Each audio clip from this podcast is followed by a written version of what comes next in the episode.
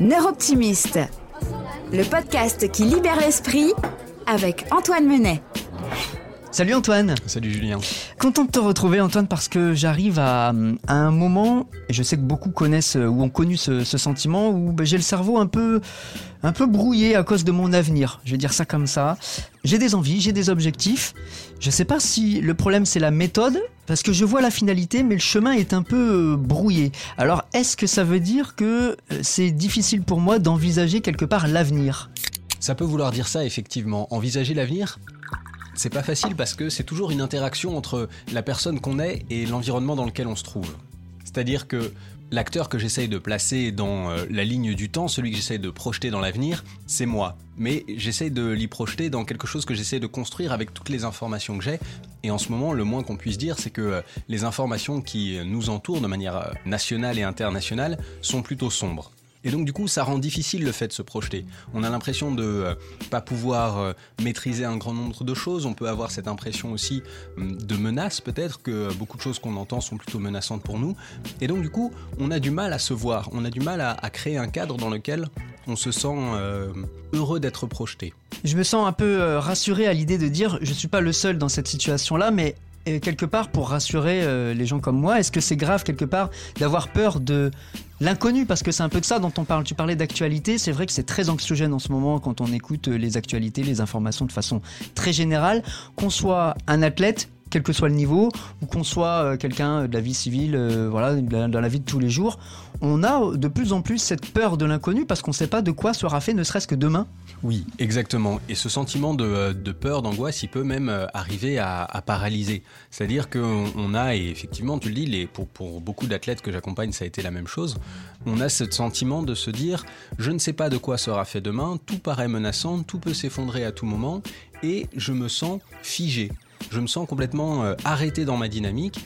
Et le risque, c'est de euh, finalement se démobiliser, de se dire bon ben de toute façon euh, c'est un peu l'idée du à quoi bon. Hmm.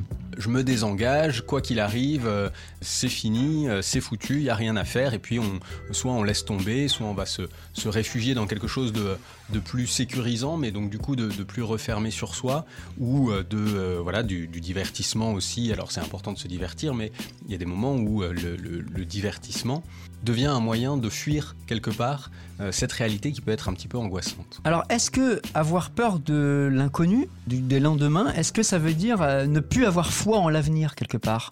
Alors, il y a de ça, ça participe de ça. L'idée, c'est de trouver l'équilibre. En réalité, quand on se projette dans l'avenir, et, je le souhaite à chaque personne, il y a des choses qu'on peut trouver de positives et il y a des choses qu'on peut trouver de négatives.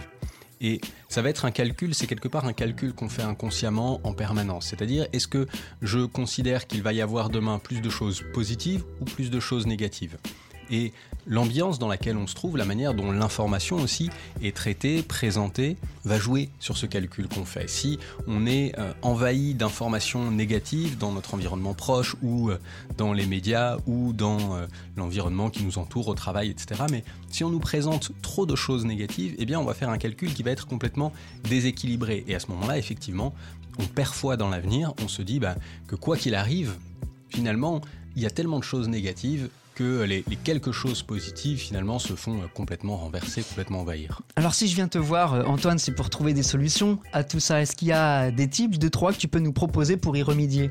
Oui, bien sûr, et c'est en lien avec ce que je disais euh, juste avant, c'est que ce, sentiment de, de, peur, de paralysie face à l'avenir, de perte de foi dans l'avenir, eh bien en réalité, ça procède d'un calcul qu'on fait avec l'information qu'on a à disposition.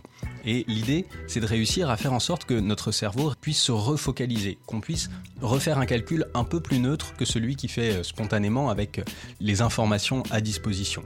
Et pour ça, je pense qu'il y a trois choses qui sont euh, assez importantes. La première, c'est de réussir à se resituer dans un temps présent, à recréer quelque chose d'agréable déjà dans le temps présent il y a, alors il y a, plein de manières de faire ça. Ça peut être euh, quelque part se, forcer à réorganiser des choses qui euh, nous font du bien personnellement. Ça peut être de faire la liste des personnes aussi qui nous font du bien, de, prendre soin, de passer du temps avec les personnes qui nous font du bien. Et chacun pourra trouver euh, ce qui réenchante un petit peu son quotidien. Mais je pense que c'est vraiment une des grandes premières étapes, c'est de prendre du temps positif pour soi au présent. Une deuxième chose, et on, était dans le temps présent, je pense que ça peut être pas mal, dans certains cas, de réexplorer aussi le passé. j'entends se poser un peu la question sur mon histoire. D'où est-ce que je viens? Qui je suis? C'est quoi mes valeurs? Je disais tout à l'heure que l'idée d'envisager l'avenir, c'est se projeter soi dans un environnement futur. Et donc c'est important de se connaître. C'est important de se dire quand je me projette moi, je, ne projette pas que ma carcasse, je projette aussi tout ce qui est important pour moi, toutes mes valeurs. Qu'est-ce qui est fort pour moi? En quoi est-ce que je crois qui mérite d'être noté et qui mérite d'être vécu. Et à partir du moment où j'ai trouvé ça, bah, pour moi, la famille, c'est important. Bah, pour moi, la loyauté, c'est important. Bah, pour moi, l'humour, c'est important. Pour moi, l'imagination. Pour moi, la créativité. Pour moi, le sens du contact avec les gens, c'est quelque chose de fort. Et à partir du moment où on, a fait cette petite relecture et où on se dit, bah, ça, c'est des choses auxquelles je ne veux pas renoncer parce que ça me définit. Et ben du coup, on va pouvoir un peu plus facilement se projeter. Parce que on n'est plus euh, une bouteille vide ballottée par, euh, par les vents ou, par les vagues. On a un ancrage, on a quelque chose de solide, quelque chose qui va pouvoir nous aider aussi à résister à la tempête. Donc on a vu le présent, on a vu le passé, et puis ensuite, eh ben évidemment, hein, c'est la thématique, il s'agit d'envisager l'avenir. Et quelque chose de relativement euh, intéressant pour commencer, c'est de se focaliser sur ce que moi je peux contrôler. Bien sûr qu'il y a des conflits internationaux, bien sûr qu'il y a des enjeux environnementaux, politiques, sociaux, économiques qui nous dépassent, tous et toutes individuellement. Mais il y a des choses que je peux contrôler. Et moi, qu'est-ce que je peux faire? Qu'est-ce que je peux faire dans mon environnement? Et puis surtout, qu'est-ce que je peux faire aussi pour mon environnement? Je pense qu'à partir du moment où on arrive à, se déplacer et à euh, avancer dans cette question-là, de se dire en quoi est-ce que je peux contribuer?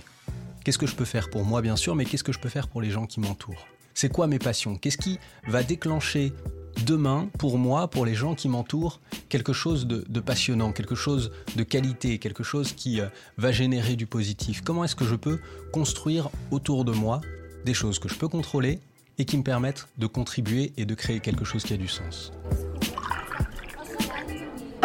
Tout ça, c'est euh, hyper passionnant. Merci beaucoup pour ces conseils, euh, Antoine. Bah, pour résumer, pour euh, celles et ceux qui veulent partager ces, conseils, Antoine, donc l'idée, c'est de rester un peu focus sur ces objectifs. Hein. donc, première étape, déjà profiter de l'instant présent, encore plus avec les gens qui nous entourent. C'est important.